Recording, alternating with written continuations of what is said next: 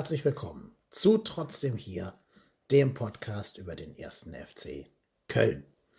Der erste FC Köln trennt sich am 27. April um ca. 20.30 Uhr auch offiziell von seinem bisherigen Cheftrainer Markus Anfang sowie von seinen Co-Trainern Tom Zichon und den anderen im Funktionsteam. Interimsweise übernehmen werden der bisherige U21-Trainer André Pavlak sowie der in der Mannschaft bereits bekannte Manfred Schmidt, der ja auch Co-Trainer unter Peter Stöger war. Das alles beginnt mit sofortiger Wirkung und die beiden kriegen den Auftrag, die Saison, also die letzten drei Spieltage, noch erfolgreich zu beenden. Und in der Pressemitteilung, die vor kurzem rausgegeben wurde, steht folgendes Zitat von Armin Fee. Nach intensiver Aufarbeitung der letzten Spiele haben wir uns dazu entschieden, die Zusammenarbeit mit Markus Anfang und seinem Team zu beenden. Trotz der nach wie vor guten Ausgangslage gab es einen negativen Trend. In dieser Phase der Saison war es deshalb notwendig, etwas zu verändern, um unsere Ziele nicht in Gefahr zu bringen. Ja, und das, also ein Stück weit ist es ja schon überraschend. Das klingt für mich ja so, als wenn man Zweifel daran hätte, mit diesem Trainer oder diesem Trainerteam den Aufstieg zu schaffen, wo man ja immer noch sechs Punkte Vorsprung auf den HSV und acht auf den SC Paderborn hat. Ähm, und noch dazu die beiden ja auch noch gegeneinander spielen, genauso wie der HSV auch noch gegen Union spielt. Ich nehme das hier Samstagabend auf, als gerade die Pressemeldung rumging.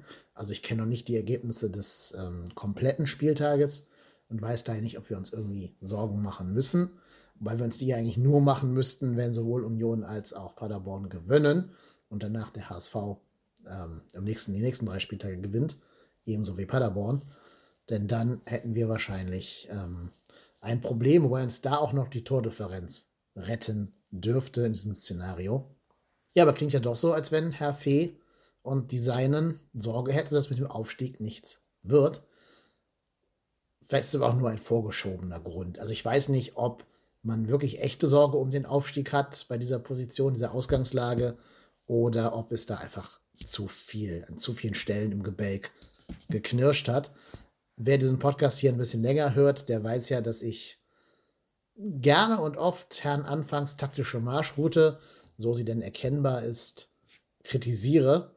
Ähm, ja, und da bin ich, glaube ich, nicht der Einzige. Ne? Also der Herr Fee ist natürlich auch ein Vollblut-Trainer.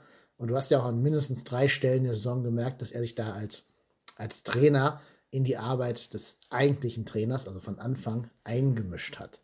Und ihm gesagt hat, hier die Aufstellung, ne, 3-5-2, mach das mal so.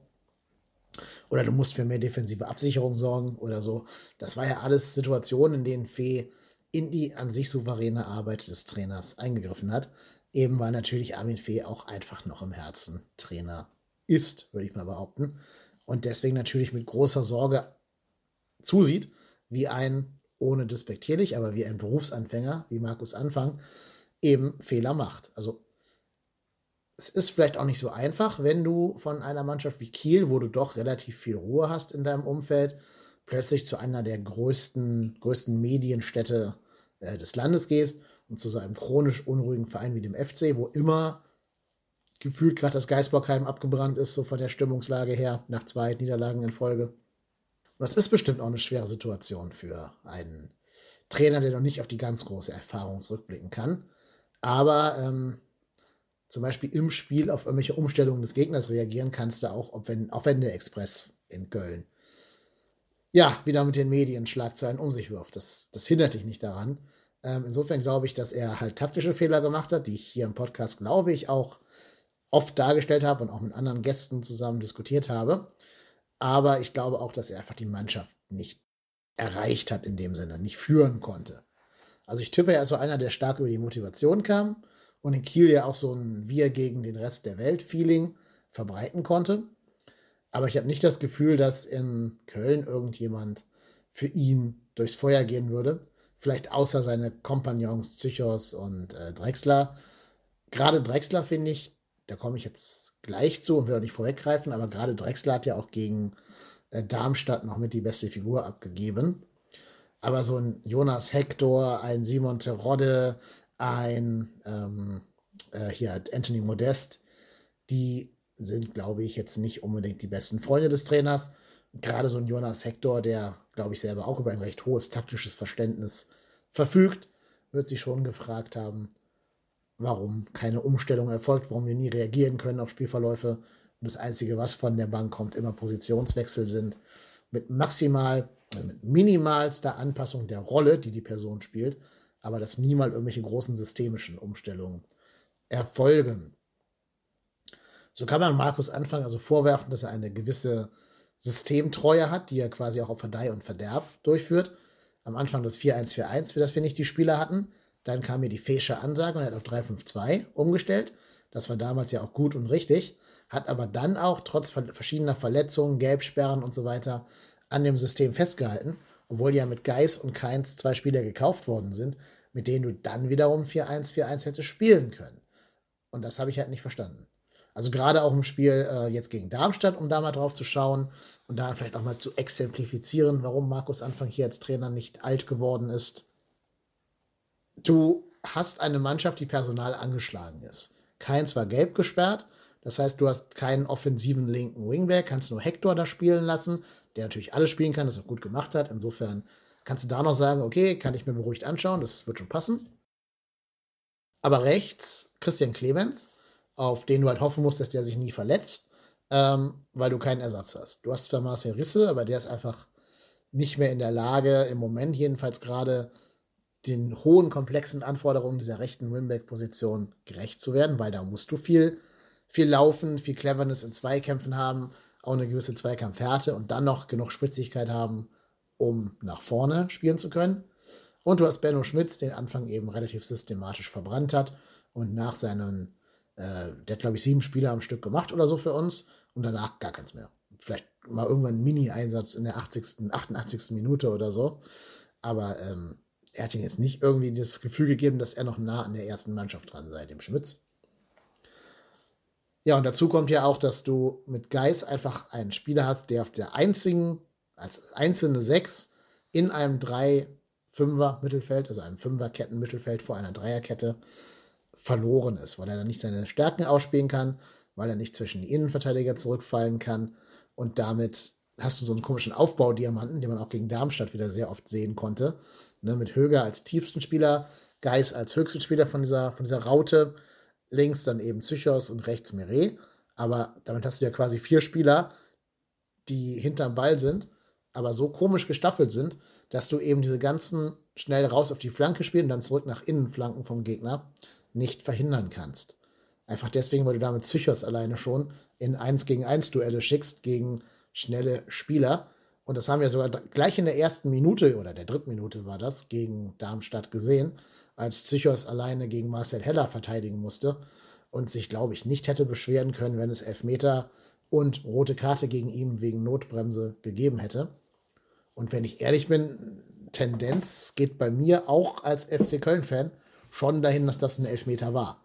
Und dass sich Darmstadt da zu Recht hätte beschweren können, dass sie da benachteiligt worden sind. Da würde ich mich also gar nicht mal gegen äh, Stellen das anders sehen als die Darmstädter. Da haben wir, glaube ich, schon Glück gehabt, dass da nicht direkt das Spiel schon gegen uns gekippt ist.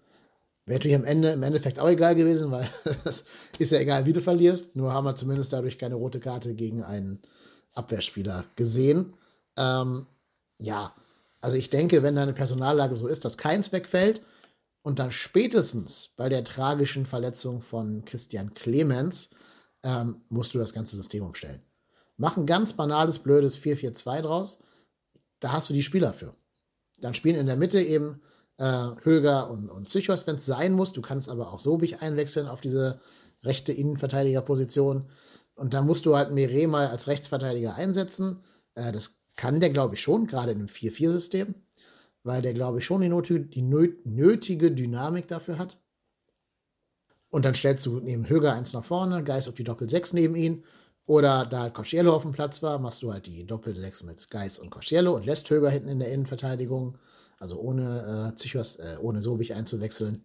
Ja, und dann kann halt Hector li hinten links in die Viererkette gehen und du kannst dich eben entsprechend im Mittelfeld aufstellen. Kannst dann vielleicht auch Louis Schaub bringen, damit da mal ein bisschen Spielkultur reinkommt in den ganzen Laden, der natürlich auch in so einem 4-4-2-System rechts außen spielen kann, aber natürlich nicht in einem, in einem 3-5-2, wo er die ganze rechte Seite beackern muss. Das ist nicht die Stärke von Louis Schaub und damit beraubst du ihn seiner eigentlichen Stärken. Aber da komme ich gleich zu. Ähm, erstmal noch ein Wort zu Christian Clemens. Der Junge tut mir ja echt unfassbar leid. Ich gebe zu, ich mag den so als Typen total gerne.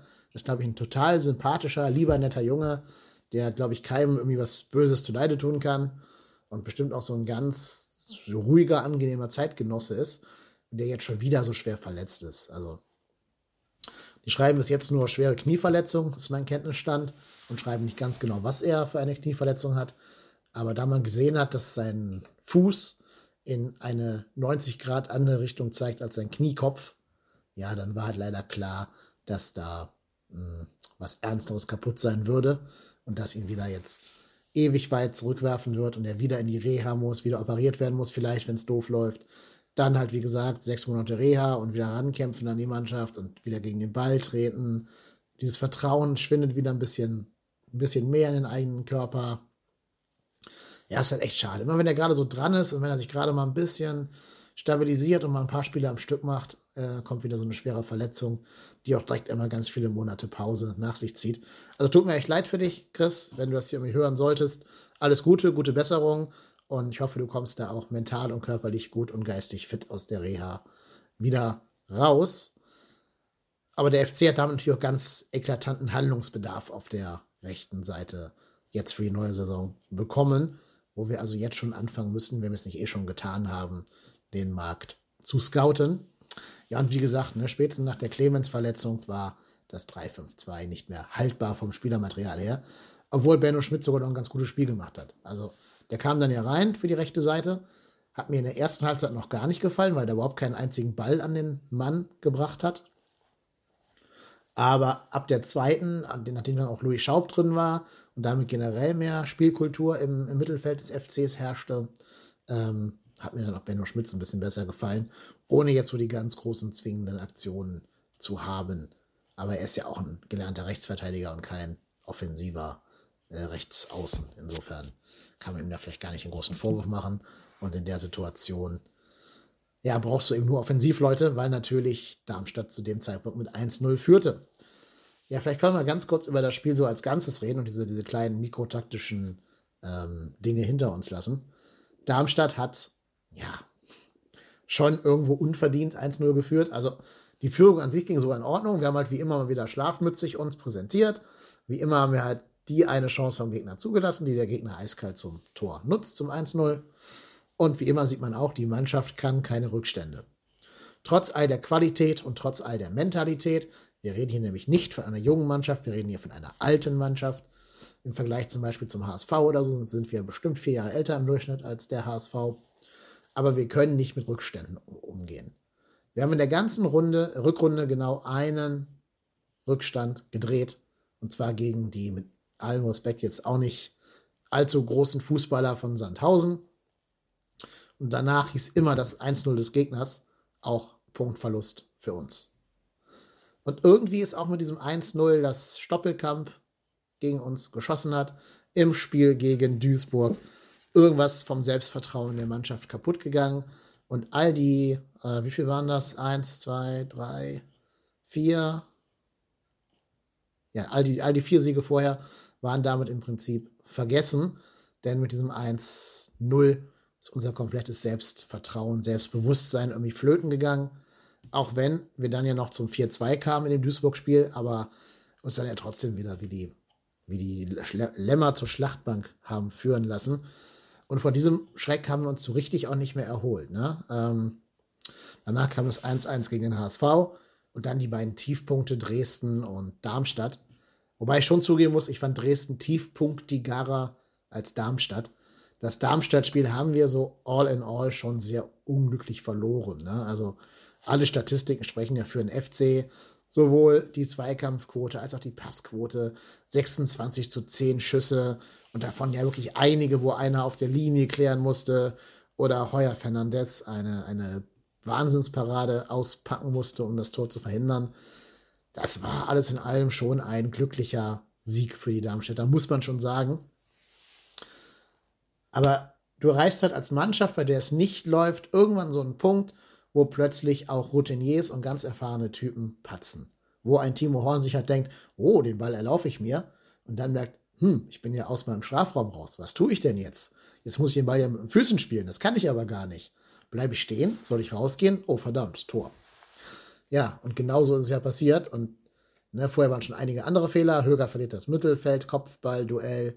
Zichers kommt ja nicht vernünftig klärend äh, in die Situation gegen Platte. Und eben Timo Horns Megapatzer, den er so auch nur einmal pro Saison drin hat. Wir haben ja schon angesprochen, ne? Timo Horn muss sich jetzt langsam auch mal um seine eigene Leistung Gedanken machen und nicht immer nur die Hände nach oben reißen, wenn ein Mitspieler einen Fehler macht, sondern auch mal sich selber ein bisschen selbstkritisch beleuchten. Aber auch da ist, wie mein Vater so gerade eben mir geschrieben hat bei WhatsApp, ob Timo Horn diesen Fehler auch beim anderen Trainer gemacht hätte, sei mal dahingestellt. Ich will da nichts unterstellen und ich glaube ja auch nach wie vor, dass Mannschaften nicht gegen Trainer spielen, bewusst. Aber unterbewusst denkst du dir vielleicht schon, komm, jetzt einmal schnell das, das Pflaster abziehen, tut dann zwar einmal weh, aber danach ist es halt weg. Um mal in einer bildlichen Sprache zu bleiben. Was ich aber sagen will, ist, Anfang hat es nicht geschafft, taktisch zu reagieren auf die Situation auf dem Rasen. Also, dem FC kann man ja so mental gar nichts vorwerfen in dem Spiel. Die haben versucht, das 1-1 nach dem Darmstadt in Führung ging, erstmalig zu erzwingen. Und das haben sie auch gut gemacht. Das war ja wirklich Powerplay gegen den Darmstädter äh, 16-Meter-Raum. Und dem Heuer Fernandes flogen die Bälle ja nur so um die Ohren. Ja, aber dann hat sich der FC auch sofort wieder zurückgezogen und hat sofort wieder das, das Spielen eingestellt und sich gedacht, ja, 1-0 haben wir erstmal jetzt unser Gesicht gewahrt, das reicht uns jetzt erstmal und das 2-1 machen wir schon irgendwann. Das kann man besonders gut an der Position von Meret sehen der, als wir noch zurücklagen, als wir noch äh, 0-1 in Rückstand lagen, quasi so eine Art, ja, Aufbauspieler gespielt hat und mit dem Ball quasi bis 30 Meter vor das gegnerische Tor gedribbelt ist, um dann den Ball zu verteilen, aber nach dem 1-1 sofort wieder tiefer gespielt hat. Und da frage ich mich halt eben, ist das dann Anweisung von der Trainerbank oder macht so Mire das eigenverantwortlich, weil er sieht, es läuft halt vorne nicht und die brauchen noch einen weiteren Kombinationsspieler im Aufbau? Keine Ahnung. Aber Fakt ist halt, nach dem 2-1 hatten wir keine Antwort mehr. Danach war nur noch Heldenball und wir haben halt irgendwie gehofft, dass wir äh, Cordoba oder Terodde in Schussposition kriegen können oder in Kopfballposition.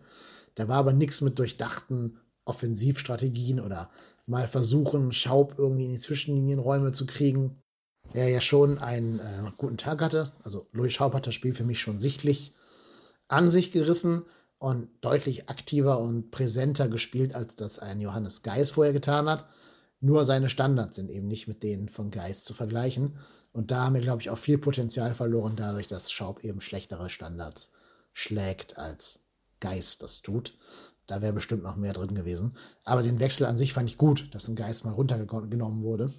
Und ähm, ja, deswegen halt auch mal eine Ruhepause bekommt und eben dafür Cosciello auf die 6 und damit Schaub in die Zwischenlinienräume kommen konnte und die beiden auch miteinander hätten spielen können. Das war schon gar nicht doof. Also in dem Spiel kann ich Anfang relativ wenig vorwerfen, außer dass er nach dem 2-1 keine Reaktion mehr zeigen konnte und auch keinen dritten Wechsel vollzogen hat. Ne? Wir hatten ja keine, keinen Stürmer mehr auf der Bank, weil Modest verletzt war. Wir haben es auch nicht gesehen, einen Stürmer vielleicht aus der U21 hochzuziehen. Vielleicht mal für ein Spiel Prokop, weil natürlich auch die jungen jungen Profis, also die U21-Spieler, ihn natürlich auch brauchen, den Prokop. Insofern, ja, hätte es vielleicht einfach mal Katterbach bringen können, ne, nach dem Motto, was soll passieren? Der wird auch nicht weniger Tempo gehen können als Hector, der an sich zwar ein gutes Spiel gemacht hat und sehr omnipräsent war, aber eben niemals ein Laufduell gegen einen jungen, schnellen Mann gewinnen wird. Vielleicht mal Katterbach reinwerfen, was soll passieren? Also verloren haben wir auch so. Ja, und niemand wird doch die Schuld, an der, die Schuld an der Niederlage bei, bei Katterbach suchen, sondern eher bei anderen Leuten. Und insofern, ja, trau dich einfach mal ein bisschen was. Und letztlich ist es halt genau das, so dieser, dieser fehlende Mut, auch mal junge Leute reinzubringen, der mich sehr stark bei dem anfangschen Arbeitsrhythmus gestört hat. Kein einziger Jungspieler wurde irgendwie der Rücken gestärkt. Der jüngste, der noch halbwegs regelmäßig spielen durfte, war Louis Schaub, den Anfang ja noch mit verpflichtet hat, mit äh, Armin Fee zusammen. Der also gewissermaßen so eine Art Wunschspieler war, der auch ein guter Spieler ist, will ich gar nicht kritisieren. Aber wir haben doch auch einen Nachwuchs. Wir haben doch junge, talentierte Leute. Wir haben einen äh, Natei, wir haben einen Katterbach. Wir hatten einen Bissek, bis er nach Kiel ausgeliehen wurde. Wir haben einen Sally Oetschern, den du auch reinwerfen kannst, bevor du gar nicht wechselst.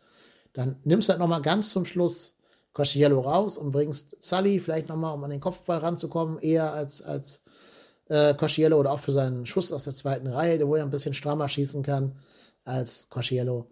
Ja, aber so ein Ötchan hat doch jetzt auch kein Selbstvertrauen mehr, nachdem der wochenlang nicht berücksichtigt wurde und somit erst Anfang über viele, viele kleine Dinge gescheitert oder gestolpert und hat, wie man am Ende so schön sagt, die Kabine verloren gehabt.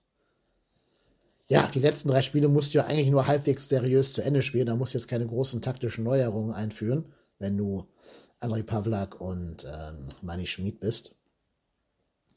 Ich glaube auch gerade Schmid ist da schon ganz gut in der Situation. Der kennt noch viele der Jungs aus der Stögerzeit. Der war, glaube ich, sehr angesehen, sehr beliebt bei den Spielern. Er vielleicht mal ein bisschen so diese schwarze Wolke vertreiben, die über der Kabine hängt. Ja, und Pavlak muss ja eine gute Arbeit machen, wenn man sieht, was er in der U21 so erreicht hat. Ich habe die zwar jetzt nicht allzu oft spielen sehen und auch nicht verfolgt, so was für taktische Dinge er mit denen macht, aber der Erfolg spricht ja erstmal für ihn, auch wenn man ja auch sagen muss, dass auch Stefan Rutenbeck mit der U19 Erfolg hat und bei den Profis eher nicht so. Und insofern ist das noch kein Zeichen. Aber es geht ja auch nur um drei Spiele. Und ich behaupte, mit der Mannschaft kannst du, auch wenn du nicht eben die Kabine gegen dich aufbringst und die Kabine nicht verlierst, da kannst du auch Patrick Helmes hinstellen an die Trainerbank und da wird es trotzdem noch zum Aufstieg reichen. Jetzt haben mich natürlich viele gefragt, ob ich den Zeitpunkt der Entlassung richtig finde.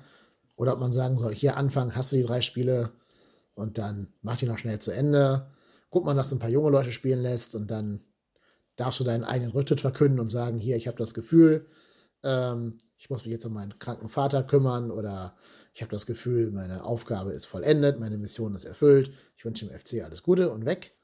Aber gegen diesen Weg hat man sich entschieden. Man hat gesagt, lieber ein Ende mit Schrecken als ein Schrecken ohne Ende. Und natürlich ist es auch leichter, einen Trainer zu entlassen, der gerade fünf Spiele in Folge nicht gewonnen hat, als einen Trainer quasi auf der Aufstiegsfeier entlassen zu müssen. So hat man zumindest jetzt klare Fakten geschaffen. Und ich finde das gar nicht schlecht. Also wenn du dich dazu entscheidest, als Armin Fee deinen Trainer rauszuschmeißen, dann mach's gleich. Dann mach nicht so ein noch drei Spieltage hinhalten und ja, der Express weiß es eh schon und zündelt schon wieder ordentlich, weil die schon wieder interner geleakt bekommen haben. Und äh, eigentlich weiß es auch schon jeder, weil die Spatzen schon vom Dom pfeifen. Nur du darfst noch nicht offiziell verkünden und Markus Anfang weiß es auch schon und die Spieler wissen es auch schon. Dann ist Anfang wieder eine lame Duck, dem keiner, also dem noch weniger gefolgt wird als eh schon. Da ist es wirklich besser, einfach jetzt die Reißleine zu ziehen und damit sich eben jetzt zwei Tage lang dem Spott der Restrepublik auszusetzen, dass wir unseren Trainer auf Platz 1 entlassen. Da müssen wir durch. Da hat Armin Fee, glaube ich, auch ein dickes Fell. Ich meine, das Gute an dem ist ja eh, wenn man schon nicht alles an ihm gut finden muss, aber zumindest, dass er sich halt relativ wenig darum schert, was andere Leute über ihn denken. Insofern ist das ja gar nicht verkehrt, dass Armin Feder einfach sagt, komm, ist gut. Vielen Dank für alles, Markus Anfang. Tschö. So ein bisschen ist es ja auch wie wenn du, du hast eine Freundin und ihr lebt euch auseinander und du willst eigentlich mit ihr Schluss machen, aber tust das nicht, weil sie in drei Tagen Geburtstag hat und du halt nicht vor ihrem Geburtstag ihr da in die Suppe spucken möchtest. Aber dann sitzt du halt auf dem Geburtstag und alle Omas und Tanten und alle Onkels wissen eigentlich schon, dass es kriselt und du bist total passiv-aggressiv, weil die Situation nicht mehr zufriedenstellend ist, aber machst noch drei, vier Tage lang gute Miene zum bösen Spiel. Das kann es halt irgendwie auch nicht sein. Ja, und deswegen ist schon konsequent, dass du ihn jetzt entlassen hast. Und ich hoffe, dass Markus Anfang nochmal irgendwo die richtigen Lehren aus der Situation hier in Köln zieht und nicht nur sagt, die Medien waren schuld, die Erwartungshaltung war schuld und schwere zweite Liga, weil das ist keine schwere zweite Liga, das ist eine ganz, ganz einfache zweite Liga, in der niemand uns nach fünf äh, nicht gewonnenen Spielen auch nur ansatzweise gefährlich werden konnte. Es ist eine beschissene zweite Liga, auf Deutsch gesagt, ohne irgendeine Qualität. Und in der Liga musst du einfach jetzt schon aufgestiegen sein. Da gibt es keine Ausreden. Und das muss Markus Anfang sich selber auch eingestehen. Ob er das innerlich tut und nur andere Aussagen an die Medien nach außen verkauft, weiß ich nicht. Aber ihm wünsche ich da jetzt ein bisschen Reflexion, ein bisschen innehalten, sehen, dass er auch vielleicht nicht die besten taktischen Entscheidungen getroffen hat, vielleicht nochmal in die taktische Schule gehen bisschen hospitieren bei Pep Guardiola zum Thema Ingame-Coaching und dann vielleicht bei irgendeinem ambitionierten Zweitligisten nochmal neu angreifen. Ich fand ihn ja als Typ nicht unsympathisch. Also auch nicht der ganz große Sympath für mich, aber hat jetzt nichts getan, woran ich festmachen kann, dass er mir irgendwie unsympathisch wäre. Ist einfach nur jetzt niemand, der irgendwie in meinem Privatleben eine große Rolle spielen würde, wenn er nicht gerade Fußballtrainer wäre. Naja, wie gesagt, ne, alles Gute, Markus Anfang. Vielen Dank für. Vielen Dank. Eine, doch, eine Sache muss ich ihm ausdrücklich für danken. Vielen Dank für John Cordoba. Das wird sich Markus Anfang den Rest seiner Trainerkarriere auf die Visitenkarte schreiben lassen dürfen. Er hat John Cordoba fit gekriegt. Er hat John Cordoba nach der total beschissenen letzten Saison wieder aufgebaut und zum Publikumsliebling werden lassen. Zum, ich glaube, inzwischen 13 Tore Mann und das ist ein Verdienst, den kann man ihm sogar durchaus hoch anrechnen. Ja, sonst sind alle Spieler unter ihm schlechter geworden als in der ersten Liga. Sorry, selbst in der schlechten zweiten Saison, äh, also schlechten Saison nach der Europa League, meine ich. Ja, muss man leider sagen. Kein Spieler hat seine Maximalform erreicht unter ihm. Terodde hat das gemacht, was Terodde halt tut, aber Jean Cordoba ist vielleicht die große Ausnahme. Und er hat immerhin Louis Schaub in unseren Verein mitgeholfen zu holen, neben Armin Fee und damit uns einige schöne fußballerisch schöne Momente beschert.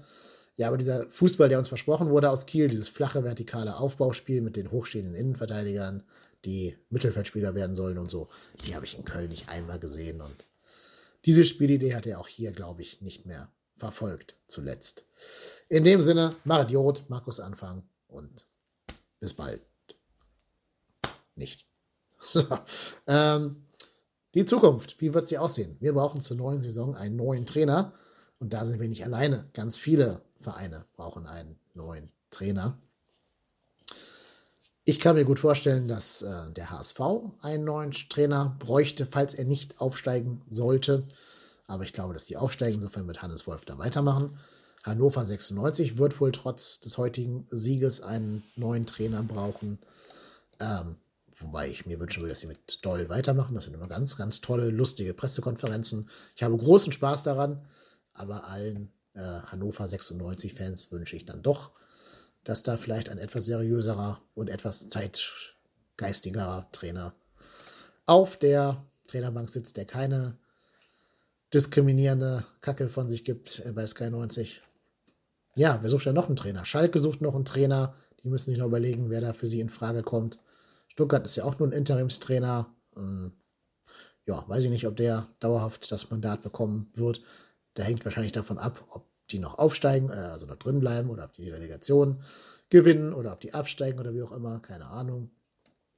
Die werden also einen neuen Trainer brauchen. Hertha BSC wird einen neuen Trainer brauchen. Wolfsburg hat schon einen neuen Trainer, ja, deswegen sind die erstmal weg vom Fenster. Hoffenheim hat auch schon einen neuen Trainer, ist auch gut. Gladbach braucht einen neuen Trainer. Die haben noch keinen fest verpflichtet, oder? Haben die Marco Rose inzwischen fest verpflichtet? Ja, ich glaube, die haben Marco Rose äh, geholt. Übrigens Glückwunsch. Ich mag euch zwar nicht, liebe Gladbacher, aber das ist ein guter, ein guter Trainertransfer, glaube ich, was man so hört. Also herzlichen Glückwunsch. Und dann wird man ja auch sehen müssen, ob zum Beispiel ein Adi Hütter in Frankfurt bleibt oder vielleicht auch abge abgeworben wird von einem Verein mit etwas mehr Budget, der sich das leisten kann, Abstiegs-, also Aufstiegsklauseln für Trainer zu bezahlen. Und man muss auch schauen, ob vielleicht die Bayern nicht sagen, Kovac, naja, hat uns nicht überzeugt. Wobei ich das eigentlich nicht glaube, weil die Rückrunde war ja dann doch schon sehr dominant und die zweiterfolgreichste Rückrunde der Vereinsgeschichte. Also mit den genannten Vereinen werden wir uns um einen neuen Trainer balgen, sowie alle anderen, die ihren Trainer noch entlassen werden auf die letzten, auf die letzten Meter. Habe ich Wünsche? Ja, habe ich, aber davon ist so gut wie keiner realistisch weil die meistens irgendwo anders in Lohn und Brot stehen. Ich denke, du brauchst einen Trainer, der der Mannschaft Sicherheit gibt. Also ich glaube, das wird jetzt niemand gerne hören, aber die nächsten drei Jahre Bundesliga, so es denn drei Jahre Bundesliga werden, da wird es rein und ganz alleine um den Defensivfokus gehen, um den Stabilitätsfokus. In der ersten Liga, gerade die ersten beiden Saisons, die erste vielleicht sogar noch weniger als die zweite, das, das gefährliche zweite Jahr, ne, siehe Hannover, da musst du gucken, dass du den Laden dicht kriegst. Wenn du da offen stehst und wenn du da Dinge zulässt, hast du ein großes Problem, denn die Bundesliga verzeiht keine Fehler. Deswegen glaube ich, wir brauchen in allererster Linie einen Trainer, der versteht, wie man Defensivmechanismen erarbeitet. Und da wäre Anfang definitiv, glaube ich, der falsche Mann für gewesen. Insofern wünsche ich mir also einen Trainer, der A, Fokus auf die Defensive legt. B ist, glaube ich, schon gut und sinnvoll, wenn du der deutschen Sprache mächtig bist. Also die allermeisten Trainer, die eben nicht so gut Deutsch können, haben sich in der ersten Liga doch schwer getan. Ja, siehe Steve McLaren zum Beispiel oder selbst ein Giovanni Trapattoni, der immer so ein bisschen Rade gebrochen hat in, im Deutschen. Ja, Pep Guardiola ist vielleicht die große Ausnahme, hat bei den Bayern ja auch in der Liga zumindest alles erreicht. Mit seinem lustigen Kauderwelsch aus Englisch, Deutsch und Spanisch. Aber nun ist Pep Guardiola ja auch eine Ausnahmeerscheinung. Ja, aber viele andere haben sich eben schwer getan. Und insofern ähm, glaube ich, dass wir da gucken sollten, einen Trainer vom deutschsprachigen Raum zu nehmen. Muss ja nicht Deutschland sein, kann ja auch, keine Ahnung, Holland oder Dänemark oder irgendwas sein, muss es vielleicht auch eben entsprechend Deutsch. Wo man deutsch affin ist und das so ein bisschen schon beherrscht. Oder Belgien, Schweiz, keine Ahnung. Oder Österreich. Und eine dritte Qualität, die er haben sollte, ich glaube, du musst genau wissen, worauf du dich einlässt als äh, neuer Trainer des FCs. Du musst, glaube ich, genau wissen, wie tickt die Stadt Köln, wie klappt hier die ganze Medienlandschaft, wie ticken die Fans, wo ist das Gemüt der Fans. Und das heißt, es hilft schon, wenn du irgendwie so ein bisschen Ahnung davon hast oder zumindest in der Lage bist, dich schnell zu adaptieren, wie das einst Peter Stöger konnte, der eben recht schnell geschafft hat, so die Massen ein bisschen für sich zu einzunehmen und zu gewinnen.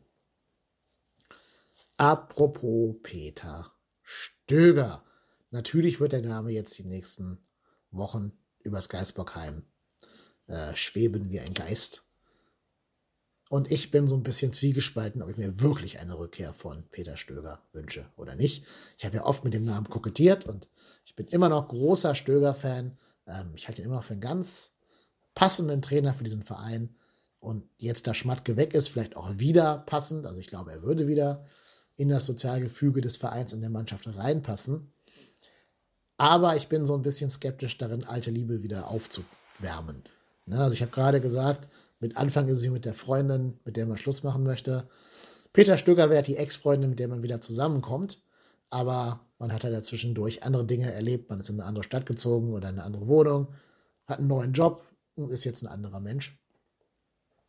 Ja, und das hat die Frage, ob das funktionieren würde. Also der FC neigt ja doch in der Vergangenheit zu spektakulären Rückholaktionen. Wir hatten ja einige Trainer mehr als einmal auf der Trainerbank, allen voran natürlich Christoph Daum, aber auch einige andere. Wir haben Lukas Podolski, äh, ich glaube, dreimal zurückgeholt. Wir haben Marcel Risse und Höger aus den Nachwuchsabteilungen zurückgeholt. Wir haben Christian Clemens zurückgeholt. Wir haben Anthony Modest aus China zurückgeholt. Und wahrscheinlich vergesse ich gerade noch fünf andere, die wir zurückgeholt haben, die wir heimgeholt haben kommen nach Hus. Ja, aber Stöger irgendwie, glaube ich, würde schon für Euphorie sorgen. Ich glaube schon, dass du damit einen positiven Kick in der Mannschaft auslösen würdest, auch im Umfeld, dass die, dass die Fans richtig mitgehen würden mit dieser Trainerverpflichtung und feiern würden. Ähm, und damit vielleicht so ein bisschen positiven Kick geben würden und die Stimmung positiv umschwingen lassen würden. Ich glaube auch, dass Stöger ein Mann wäre, der diesen Defensivfokus, wie er ja bewiesen hat, und diesen Stabilitätsfokus bei uns implementieren könnte. Vielleicht kämen dann sogar ein paar Spieler zurück, die gerade bei ihren neuen Vereinen auch nicht ganz so happy sind. Allen voran Kevin Wimmer. Ja, und musste man halt mal gucken. Ähm, trotz allem bleibt eben der Zweifel, wie sinnvoll das wäre, die alte Pizza vom Vortag nochmal in die Mikrowelle zu tun. Ähm, vor allem, weil der Vortag ja jetzt schon ein ganzes Jahr her ist.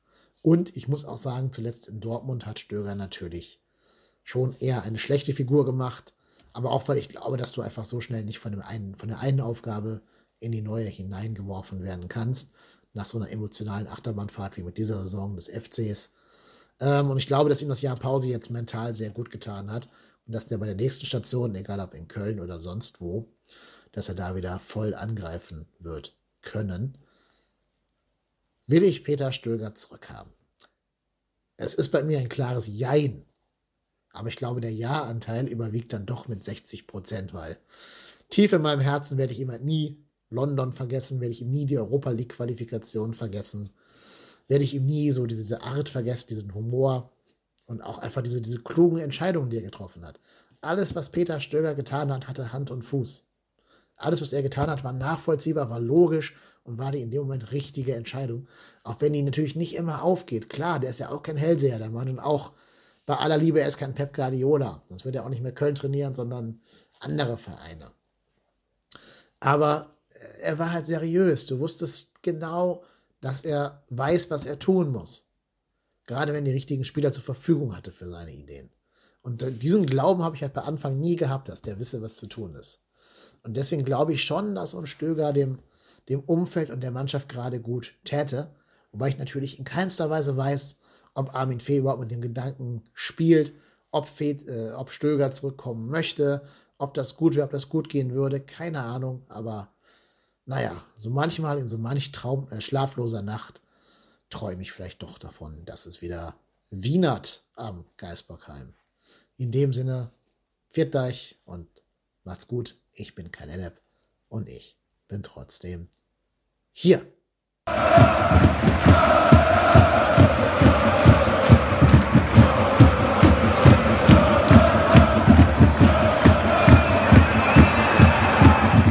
Das war die 56. Folge von Trotzdem hier, dem Podcast über den ersten FC Köln.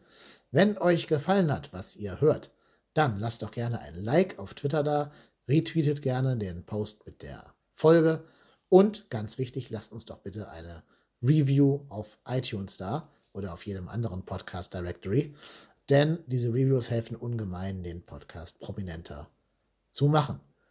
Ansonsten wurde diese Folge das erste Mal mit dem neuen Headset, das ich mir gerade bestellt habe, aufgenommen und ich hoffe, man hört eine etwas bessere Audioqualität heraus. Lasst mir dazu auch gerne Kommentare und Feedback da.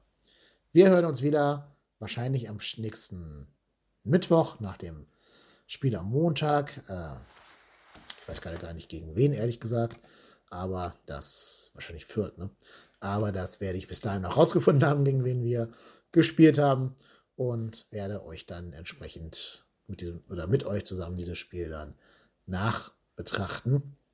Und mal schauen, ob man schon irgendwelche Unterschiede sehen kann, die Pavlak und Manny Schmid in das neue Spiel hineingetragen haben. In dem Sinne, macht es gut. Das Spiel geht wirklich gegen Fürth. Ich habe gerade nachgeguckt. Macht es gut und tschö.